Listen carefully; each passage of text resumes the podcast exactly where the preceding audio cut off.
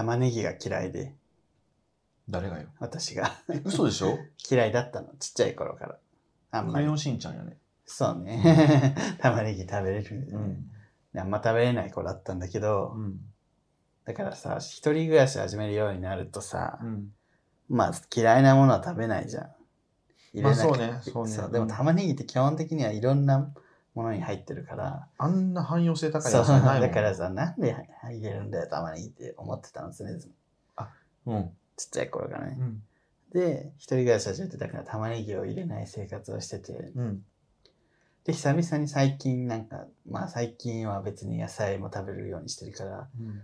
玉ねぎちゃんと入れてみると、うんあ、全然味違うじゃんってなって。えっ？と思って。はいはいはい今まで私が嫌だ嫌だと思ってたうん。この人のおかげでうん。私は美味しいものにありつけてたんだと思って、玉ねぎのおかげってこと？そう。まあ玉ねぎがかなり一役買ってたんだなと思って、あ玉ねぎの力ね。味ね、ううん甘みとか、それさ例えば外で何か食べるとするじゃん。うん。その時に入ってる玉ねぎに関してはどうやったまあ一応頑張って食べてたけど、ない方がいいなって思ってたの。うんいいな、この人いない方がいいわって思ってたんだけどう、ん。やっぱ違うんだと思って。例えば、うん、カツ丼とか家で作ったことある？あるあるある。あ玉ねぎ入ってるやん。あるある。で、外でカツ丼食べます？うん玉ねぎ入ってます？うんで、家で作るカツ丼に玉ねぎ入れなかったんだ、今まで入れない方がいいと思ってて、入れずに作ってる時もあっでて、入れずに作って食べたやつ美味しいと思ったんです。そうまあまあまあないから、最初はね、ないのもいいなと思ってたんだけど、久々に入れると、あ、え、見違えるほど美味しくなるじゃんって。そうね ネギとか、ね、ネギとかめんどくさいから入れなかったんだけど、うん入れるとめっちゃ味変わるじゃん、あれなんて特に。びっそうね。くりして、私ってなんか、玉ねぎみたいな人になりたいなって思いました。その、じ 入ることによって、なんか、あ、この人のおかげだったんだって今までね。あー私がやってきてたのって。なるほどね。なんか一見ね地味だけど、うんうんうん地味でちょっと邪魔だなっていう。うん、思ってたけど、邪魔だなとは思われたいわけじゃないけど。そもそも玉ねぎの何が嫌いやったの？食感とか、でも今でも生玉ねぎは苦手。あ、そうなんや。臭いじゃん。臭いっていうか、ツーンとするじゃん。ツンとするね。まあ、うんなんか新玉ねぎだと、ね、ないあんまないって言うけど。うんだからツナマヨに玉ねぎとか入れられるともうね、切れ散らかすよ。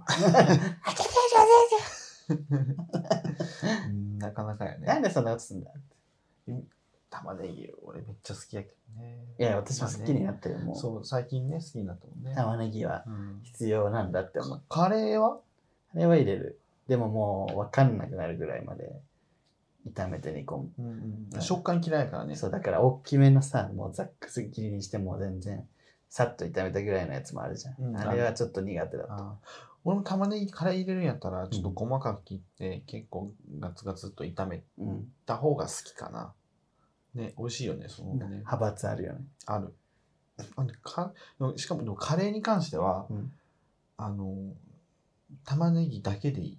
あ、そういう人いるね。玉ねぎと、まあ、牛肉玉ねぎとお肉であそう。で、牛肉の旨味と、でも玉ねぎはだから必須なのよね。そう。玉ねぎと鶏肉かな。そうそう。他の野菜はまああればって感じだけど、そう玉ねぎと肉さえあればもう美味しいカレーできる人参とじゃがいもなんてね、目立つけどそんな仕事してないからね、まあ栄養がね、そう 味に影響を与えてるかと言われると。そうでもないから。まあじゃがいもはとろみつけたりね。なんかあ社会みたいよね。る そうなんだよ。だから私もそれで社会を、社会を見出した。社 会社にこういう人いるよねって嫌われがちだけど、実は一番ね、ね陰で支えてる人とか。ね。なんかすごい好きだし、すごい評価されてるとこあるけど、なんか、うんえ、あの人みたいな。そうそう。嫌われてるみたいな。人さ、うるさいじゃん、口うるさいじゃん、みたいな。そう嫌われてるけど、実は一番頑張ってる。評価はされてるんだよね。そうそう。でもなんか一番仕事しないやつがなんかね、好かれたりするよね。なんかこう、世渡り上手って。そう。人参と人参。じゃがいもよ。いやいや、わわとか言って。ええ、わおじゃねえんだよ。いやいや、わおじゃねえんだよ。私もじゃがいも入れないもんな、カレーに。じゃがいも入れるとちょっと傷みやすくなるんだしかもよね。冷凍できないじゃん。そうそうそうね、冷凍すると、うん、ゲロはずなによる。そうなんよ。じゃがいも邪魔だわと思って。冷凍するのも玉ねぎと肉だけだからね冷凍も簡単にできるし、そうそう保存も長くなるしそうなのよ。やっぱそこよね玉ねぎやね、玉ねぎはもう素晴らしいとあとネギね。ネギ類は全部すごいなと思ってだから。玉ねぎ 分けぎ？ネギ分けぎ。ね小ネギでもニラがまだ好きじゃない？ニラ好きじゃない？あんまり。餃子ぐらい許してるのは。はニラ玉とか苦手。ニラ玉レバニラとか。レバニラレバニラなんてレバーも嫌いだからさ。頼むはずがないよ。でも、ホイコーローに私は、だから豚とキャベツだけでいいと思ってたわけ。はあ玉ねぎがない玉ねぎ人参もないネギ。人参入ってないだろ、ホイコーローに。人参入って 入ってない。ホイコーロー。薄いじゃキャベツと豚肉そと、まあ、ピーマンが入ってたり、ネギ入ってたりするんだけど、まあ私もうクックルー見て、めんどくさいからキャベツ豚だけでいいよね。で、豚肉も豚バラって書いてあるけど、細切れでいいよね。あそれはダメ作ってたらそう。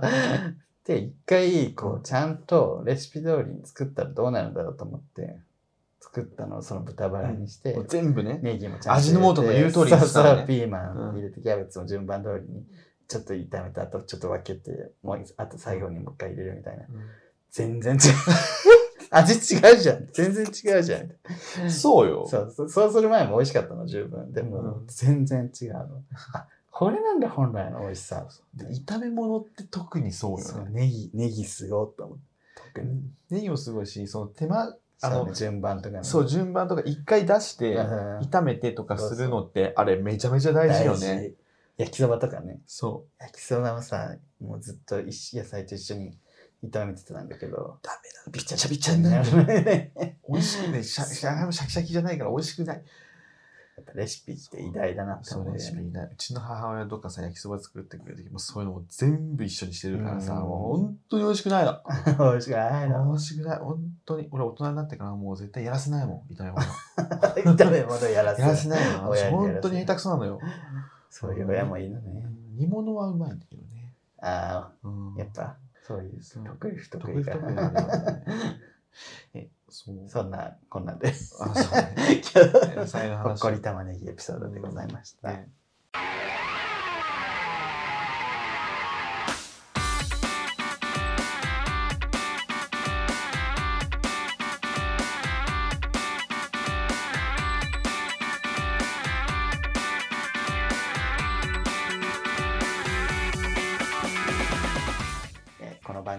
九州出身東京在住のどうしようもない芸男子2人がこれまで出会った芸を語りゲストと出会いそしてこれを聞いている皆さんにまた会いたいと思ってもらうことを目指す番組です。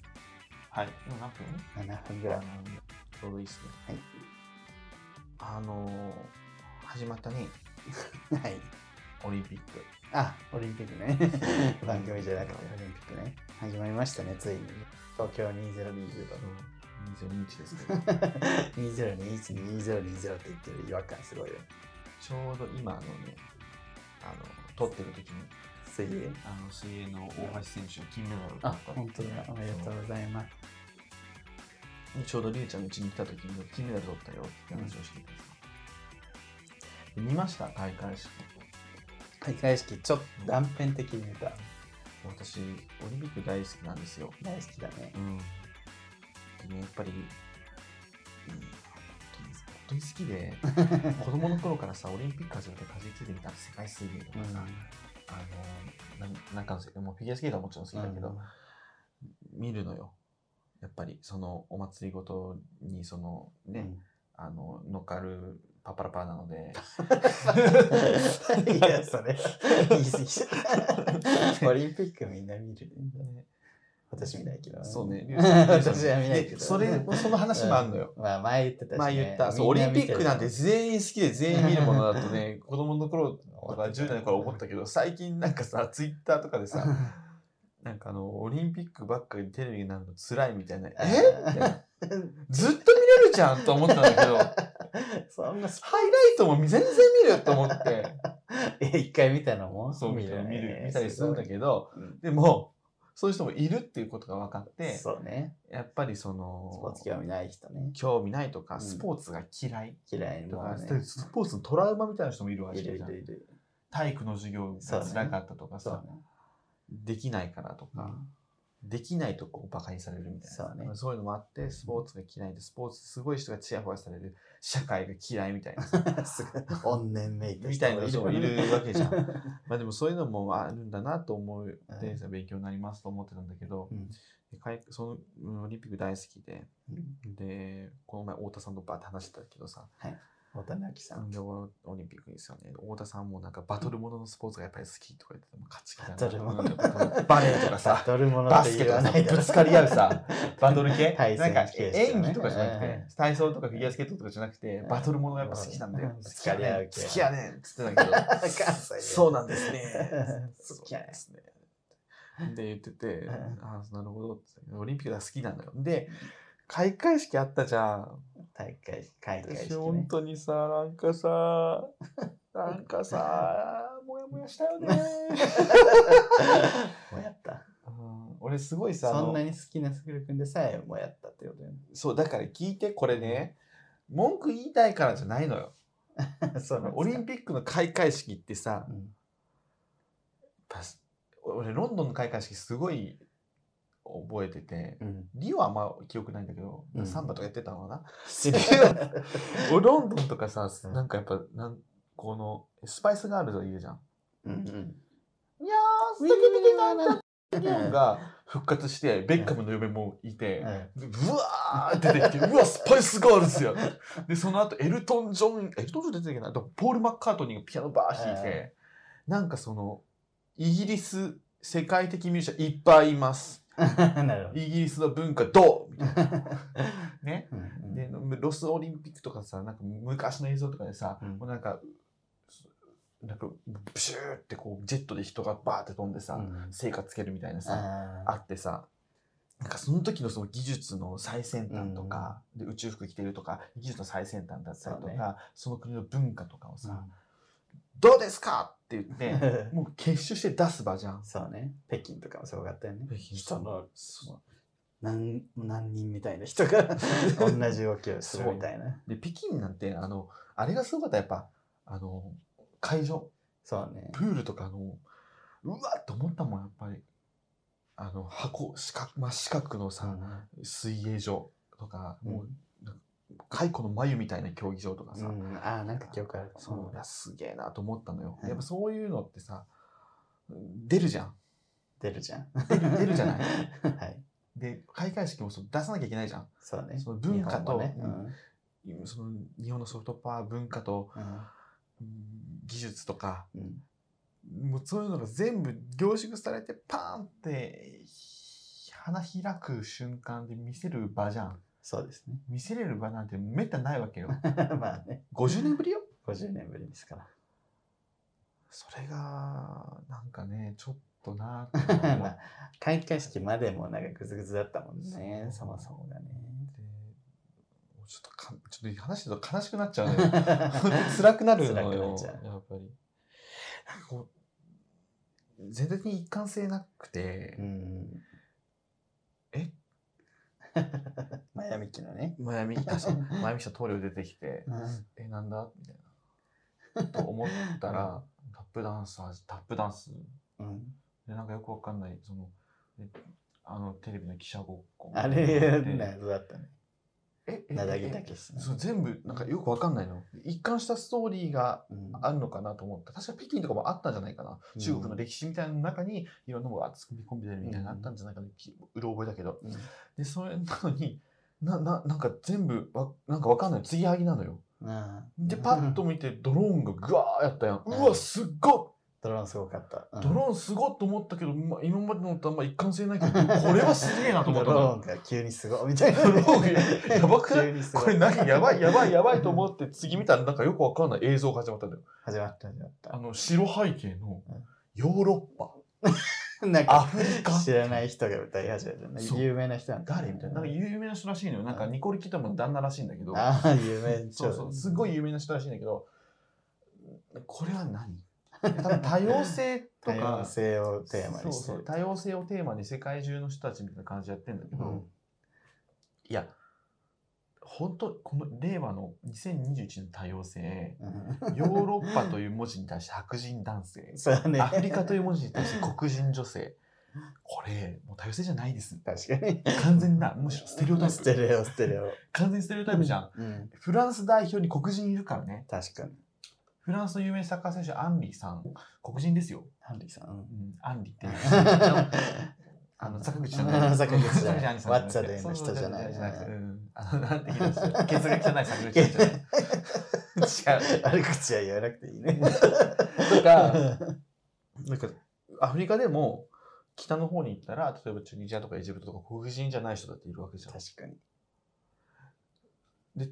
ヨーロッパじゃあトルコはヨーロッパはヨーロッパじゃないかみたいな話とかあるわけじゃん、うだからそのさヨーロッパみたいなくくりを出してくることもそれに対して白人男性を合わせることももう完全にステレオタイプだし 多様性と調和をそれで表現しようとしてんだったらわわけわかんないしでそれに対してイマジン歌わせるっていう イマジンね。もうなんかえ えじゃん。ええじゃん？で最後の方にさ成果がでその間ちょっと見てないの。その時ね一人でちょうね。あできない人出たんだ。うんエビゾーとか出たと思う。そでのその辺ちょっと見てないのよ俺。ピクトグラムのなんかパントマイムとかね。あそうピクトグラムのパントマイムがあったらしいじゃん。でそこちょっと見見えてなくて。うん。であとあの荒川静香さんも出た、あそう劇団一人がなんか映像で出てきて、うん。なんか機械を操作してる。たら荒川静香なんか。七人の女弁護士以来の荒川静香先生が なんか上司みたいな感じでこうなんか作戦スタートよみたいなことを会言って、うん。こうやるっていう。そしたらエビゾウが出てくるっていうよくわかんない。そしたら海老蔵が出てくるエビゾウが出てきてなんか多分やった。そうエビゾウのとこ自分も見えてない。海老蔵歌舞伎やったの？歌舞伎だと思うよでその後にでもその辺はかっこよかったってみんな言ってたね。で俺が見たのはそこちょっと見れてなくて、うん。ちょっと偶然見れてなかったんだけど。いいところ見れてね。そうそう、そこちょっと後でまた見直すんだけど、で、その後さ、成果でさ、でそれもなんか一貫性はまずないじゃん。まあ。で、それで、成果で、あの、王さんと長嶋さんと松井松井うん。さん出てきてさ、うん。俺はなんか、あ、長嶋さん、まあなんかね、うんまあ足取りはあれだけど、まあなんか元気そうでよかったなと思ったけど、うんこの3人そんなにオリンピックと思ったの？まあ野球だもんね。野球ってオリンピック、まあ、王さんは監督してたかな、だけど長嶋さん監督してたかもしれないけどオリンピック野球ってオリンピックじゃないじゃん確かに。ここで出してくるっていうなんかそんなに。オリンピック感ないね、確かに。もっといなかったと思ったよね。もっといるよね。うん。確かにオリンピックっぽくて、そうそう。レジェンドみたいな人でしょ野。球は違うじゃん。で大林素子さん？大林素子さんはあの 違います。違います。かデカモニです。デカモニデカモニとして？デカモニで一人で。デカモニデカモニ。いい加減にしろよ。そしたらもうよかった。一貫性もある一貫性。一貫性ねえわ。デカモニで一貫性作るら大変なことになるだろうデが。カモニだけデで。カモニで一貫性作る。どうやってすんねん。面白い。豚鼻出たわ。最後なんかあの、大阪なおみちゃんじゃん。大阪なんかそれで直大阪なおみちゃんでさ、なんかこう、回収しようとするそうそう、わ浅かる。はかさそれは思った。多様性と著作、あの、ヨーロッパみたいなやっといて、なんかもう、え？ってなっといて、大阪なおみちゃん出しておけば大丈夫でしもうょこれで大丈夫でしょ？そう、文句ないでしょ、みたいな。はなめんじゃねえぞっていう。ざけんなよ。ざけんなよあ、あかねが、うちならあかねが出てきちゃった。だよね。やっぱりね。これが私の感想です。ちょっと間見れたの本当申し訳ないけど。まあ確かに一貫性はなかったように私も思ったね。であと一つさ、うんその文春とかで出てるけどさ、うん。あと別のさ、YouTuber のミノって人が、うん。本当嫌だったっつってたのが、うん。最後のにボレロを流したのよ。うん。ててれてれてれてれてれてれが、うん。なんでボレロなんその人めっちゃ音楽詳しいんだけど、うんあれはなんか西洋の土着の音楽でクラシックのうん。ラベルのボレロはを流すっていうのはなんで日本のか開会式であれを流すのみたいな。西洋文化に負けましたって言ってるもんじゃんみたいな。切れててあ そう見る人もいるんだと思ってすごいなと思ったしあとあのあれなんだっけ。そうであの文春とかにも出てたのが、うん。その美紀子先生たちあー。リンうん。シネリンゴとか。野村正也とかのチームのうん。案が出てる出るの見た？なんだっけ、アキラとか。アキラがガー出てきて、うん。ナオミがこうレディー出てきてそっからマリオが全部紹介するみたいな。いや、マリオいいよ。マリオが全部紹介してくるのめっちゃいいなと思ってそれめっちゃ見たかったな。だって前のさ、オリンピックの時もさ、あの、アベマリオ。そうそうな ドラえもんがさ、マリオにドカン出してさ、みたいな、リオに行くみたいな。そうそうそうそうそうそうそういやあれでさアベマリオがあって、うん。リオでめっちゃバーってなったじゃん、うん。でそっからの続きでリアルマリオがそれ紹介するみたいになったらさ、ね。その流れもできてるし。確かなんに。日本のね。今回一つもそういうの出てなかったでしょ なかった、なかった。未来とはすら出てなかったよ。え？ソメイティと未来とはすら出てなかったよ。何それ？オリンピックのキャラクター。ああそうそうそうそいつらも出てなかったし お前ら出らんのかいあいつらも出てないし、まあ、あいつら出なくてもいいけど、ドラえもんもマリオもパックマンとかも出てないじゃん。ねポケモンも出ないし。なんかね、ゲーム音楽だけだったそうよね。。しかもゲーム、そうね、ゲーム音楽。で、なんつうの、その、そそれ、ね、多分、オリンピックのイメージが悪すぎて、みんな降りちゃった。降りちゃったのかもしれない。任天堂とか厳しいもんね。ホーム部が。うんホーム部 ホーム部怖いから、任天堂先生そう。ね。ホーム部最強だから、ね。いや、だから皆さんはね、どう思います？まあもちろんね、いいところもたくさんあったし、ドローンすごかったじゃん。そう、そう、ドローンすごかったあのロゴからの地球そう、あのね、ピクトグラム可愛いっていう人いっぱいいるし、あれドローンでさ、ピクトグラム作ってたの知ってる？そう知ってる知ってるねあれもすごかったよね。あれやんなかったあれ。テレビで見な見れなかったんだけど。そう。あれ、どうなんやろ？う開会式でやらんかったけど、閉会式でやるんかな？やるのかな？どうなんやろうね。ドローンすごいなって思った。文春の記事でやばいのがあって、うんあの、もう、これ、あれだけど、文春の有料記事、まだ俺全部読んでないんだけど、抜粋ね。あの消防団のやつ、マヤミキのやつ、ん。あれ東京の消防団だけど、あれはゆゆり子と仲いいらしくて、うん。で、海老蔵が出てきたのは森,、うん。森と仲いいらしくて、で、誰かは白鵬と仲いいからみたいな、これを出せ、出せ、出せって言って、あれを全部出して、政治家の言う通り出したら、あ あんな感じで。で、あれを跳ねのけてた美紀子先生たちは、うんあの排除され、あー。だからあんな無秩序になっちゃったってこと？でどう思可能性があるって。うそういうこと、説がありますって説があいう。るかもしれないもしそうだったらどう思います？そしたらそれそれね、船頭多すぎて船山に登るじゃないけどそうねね。もしそうだったら、ちょっと腹が立つうんまあ、クソ。腐敗政治。まあいいけどね。それで面白いもの作れたならいいけどね。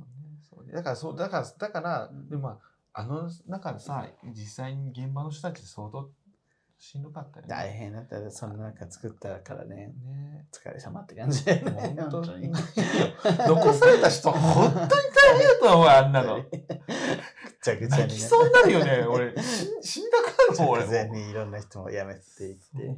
わけわかんないよね。でもあのいじめの話もさ、すごかったよね。うんもうね。小山田さんの。うん。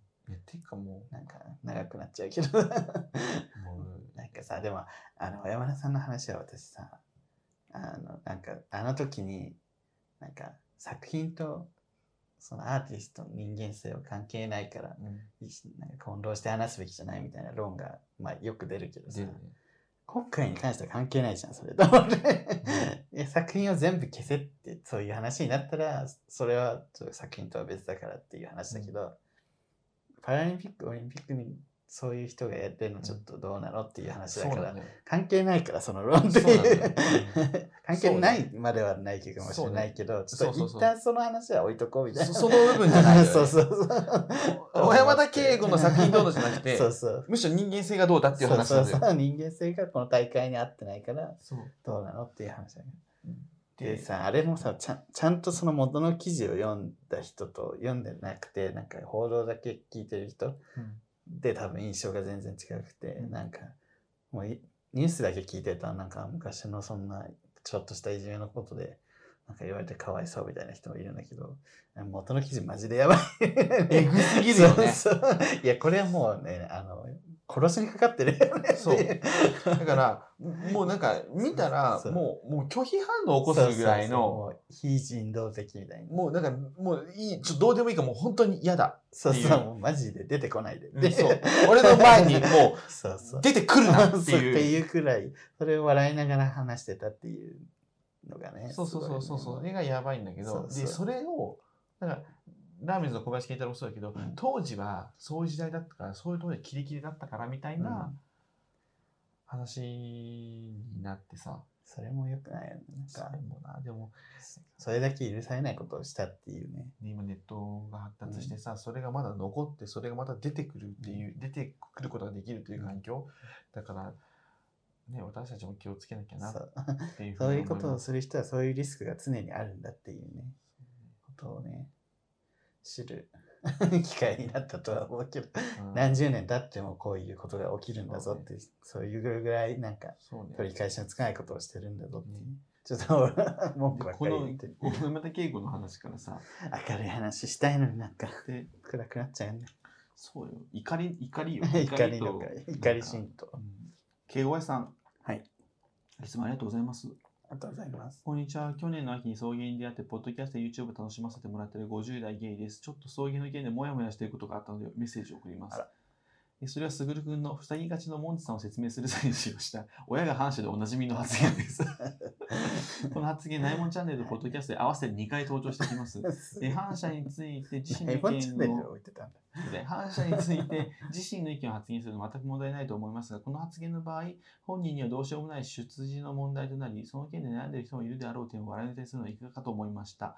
もちろん、モンチさん本人が自身を形容するのに使っているのは知っています。ただ、オカマという言葉と同じで、本人が自虐的に使うのは許容できる範囲だと思いますが、当事者でない人が安易に使うのは、そのことについて悩んでいる当事者の人を傷つけてしまう可能性が高いと思うんです。この件について当発言当初からモヤモヤしてたんですが、誰だって出現することあるとも思いましたし、実際自分も以前、りゅうちゃんの YouTube ライブのチャットで出現してしまい、貴重なコンテンツを丸々一つ潰してしまったことで、そんなこと別にあのないので大丈夫です。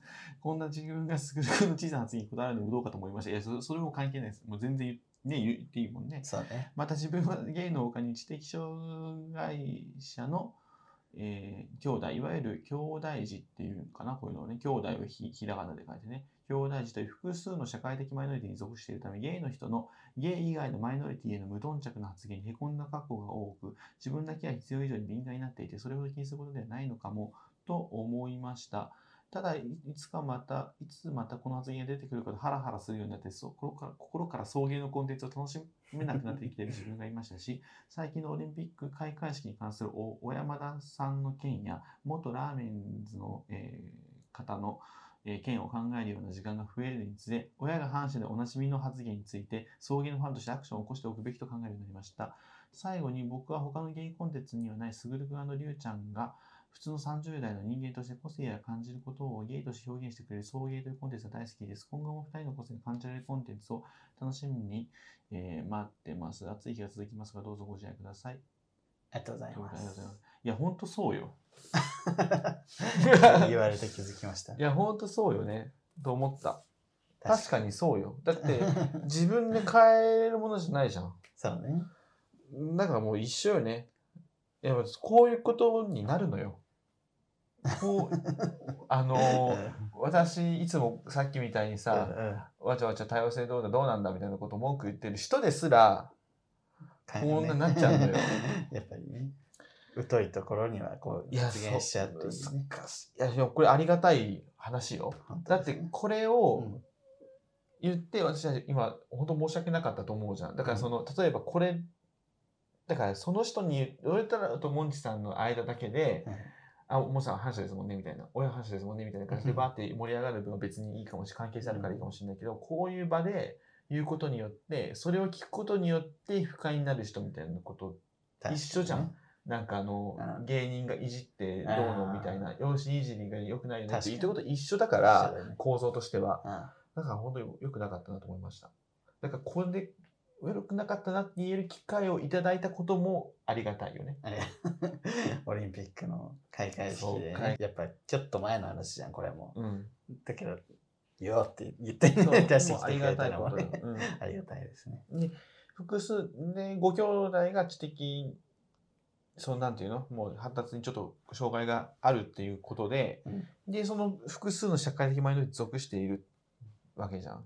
でも確かにそれでゲイの人ゲイ以外のマイノリティ無頓着な発言っていうのは、うん。すげえわかるのよ。だから俺も今回してしまったし、で別の人も例えばその障害を持ってる人に対しうてん。はなんかこうゲイの人でも言ったりするじゃん。そういうの人見ると、ゲイってマイノリティへのその傷つマイノリティが言われて傷つくってこと分かってんのに言っちゃうみたいな。あの人えな何のためにゲイやってんの？お前っていうよう 自分で選んだわけじゃないけど。何のためね、にゲイの風上にも限度みたいなことがああるわけよ。う。ん。まあ俺も今回これで反省したし、うん。他の人も結あるから、例えば障害を持ってる人とか、あと、なんだ、外国の人とかね、差別的な発言しちゃうじゃん。お前差別されてる側のくせに差別してんじゃねえよって、ざけんじゃねえ。あ あなんか最近誰かがすごいあバネッサさんがすごいいいこと言ってて、うん。バネッサさんっていうインフルエンサーの方がいるけど、星野源めっちゃ好きだね。そうそう。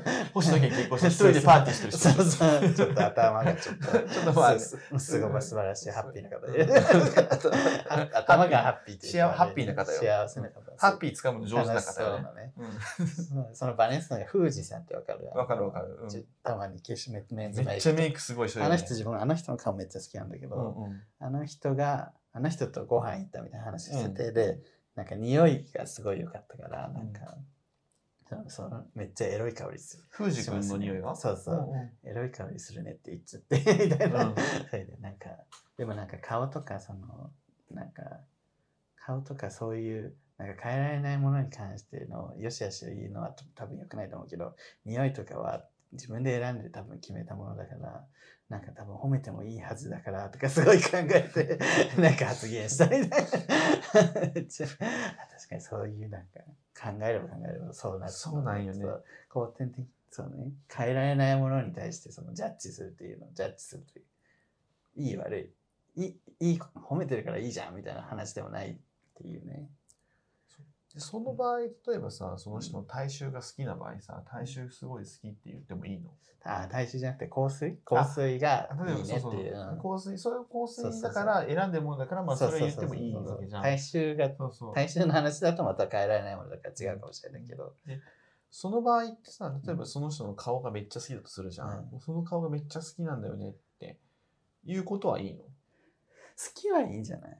自分が好きっていうのはでいいね悪いねとかそのじゃよしあしを言う話が良くないかなって思ったっつってそうね、ううん。んそれはね自分が好きっていうのもダメって言ったらもう大変なことなそれはいいと思うよ。顔。うん。あんたが好きだよっていうのは。ね。いやーだからそうよ。だから今回もねこううん教訓にねちょっとしていきましょう。だから皆さんもね。皆さんも気をつけて 何も発言できなくなったらどうしよう。ビクビクビクみそんなことはないのよ、たいなうん。基本的にね。話すことなんていっぱいありますから。そうそうそう。うん。当たり前のことをつけてればね。で批判しちゃダメってわけじゃないからね。そうそれで言われたらもうごめんなさいって言えばいいんだけど。うん、そうそう。で、良くないことは良くないって言うし、いいことはいいって言うし。それは基本それでいい小。山田さんみたいにはちゃめちゃに悪いことさえしなきゃ。はちゃめちゃに悪かったはちゃめちゃだから本当に元の記事ちょっで、と、ね、小林健太郎さんも一番言っちゃいけないところだからね。そうなんかそのコンテンツが好きな人からするともうちょっとやめてと思う気持ちも分かるんだけど私も好きなさなんかさアーティストがそんな過去掘り返されて言われてたらちょっとギャーってなるかもしれないけど。でもそれでもだってすごいことしてるもん。とんでもないんだもんだって。元記事ちょっとみんな一度ね、うんそう読んでからスタンス決めた方がいいかもね。で、小林健太郎さんももう、あそこは絶対いじっちゃダメなとこなのよ。結構すごいよねあれは。あそこはいじっちゃダメよ、本当に。一番いじっちゃダメな、世界的にさ、うん。一番いじっちゃダメなところなんだけど、日本人一番疎いとこじゃん。なるほどね。そこ。わか思わない？だからオリンピックという世界の人が見てる場ではちょっとそう。怖いなっていう。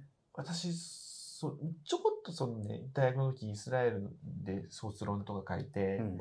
ちょっとかじってるけど、うん。本当詳しくはないよ。詳しくはないうん。けどちょっとかじってるけどもうダメよじって マジでタブーな。もうこれ本当にお願いします。タブーオブタブーみたいタブーオブタブー。タブータブーというかな。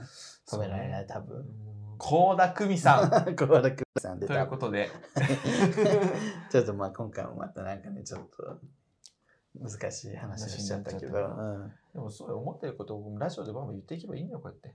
そう悪かったらは謝ればいい。タイムリーだからね、そう。これ生もケのだから。ありがとう。ケゴさんありがとうございました。ありがとうございました。もうこ。れでさもうなんかまた改めてモヤモヤなくなって送迎のコンテンツを楽しんで。くださると嬉しいです本当に、皆さんもね、なんかちょっともや、もやって、その発言ないんじゃない？みたいな、うん。あったら。言って言ってみてください。でなんかでもそれで。ね何か思ったことあったらどんどん言って言ってもらっていただいてね。まあまあねうん。全部謝るとは限らないぞ。えそうちょっとやめな。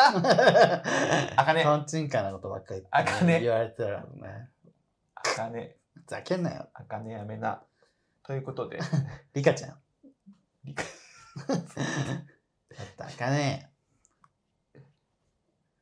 出てこんのかい。出てこって何言ってるの全然出てこない。ちょっと待って。リカ何？言リカって何？あふてくされた顔しか出てこない。ええ？え？何？言ってたあいつあいつ何言ってたっけ？いたいた。いたいたいたいた。いた怖い怖い。で結構長いよねあいつ言ってリるカはちょっとひねくれてる。ひねくれてるめっちゃあんまりこう、パッてこう、決め台詞みたいな感じじゃないよ。リカちゃんそれあんまりだよ。あ覚えてる。そうね。もういいのよその話はもうすんだ夏けど休みだからさ。2021年だよもいつをでやってほしかったんだ、開会式。うやらねえわもう叫んなよ。やりません ということではい、はいもえーこの番組は YouTube チャンネルやっております。チャンネル登録、えー、高評価ボタンぜひ押してみてください。えー、Instagram、Twitter、えー TikTok やっておりますので、ぜひこちらもフォローしてください。えー公式グッズ発売しております。すずりの方で、そういう芸ならもう一度会いたい検索してみてください。はーいそして、ここまでのお相手は、するとリーでした。はいバカラガマ赤坂見つけ。君に出会った春の柔らかな日を思い出すようなそ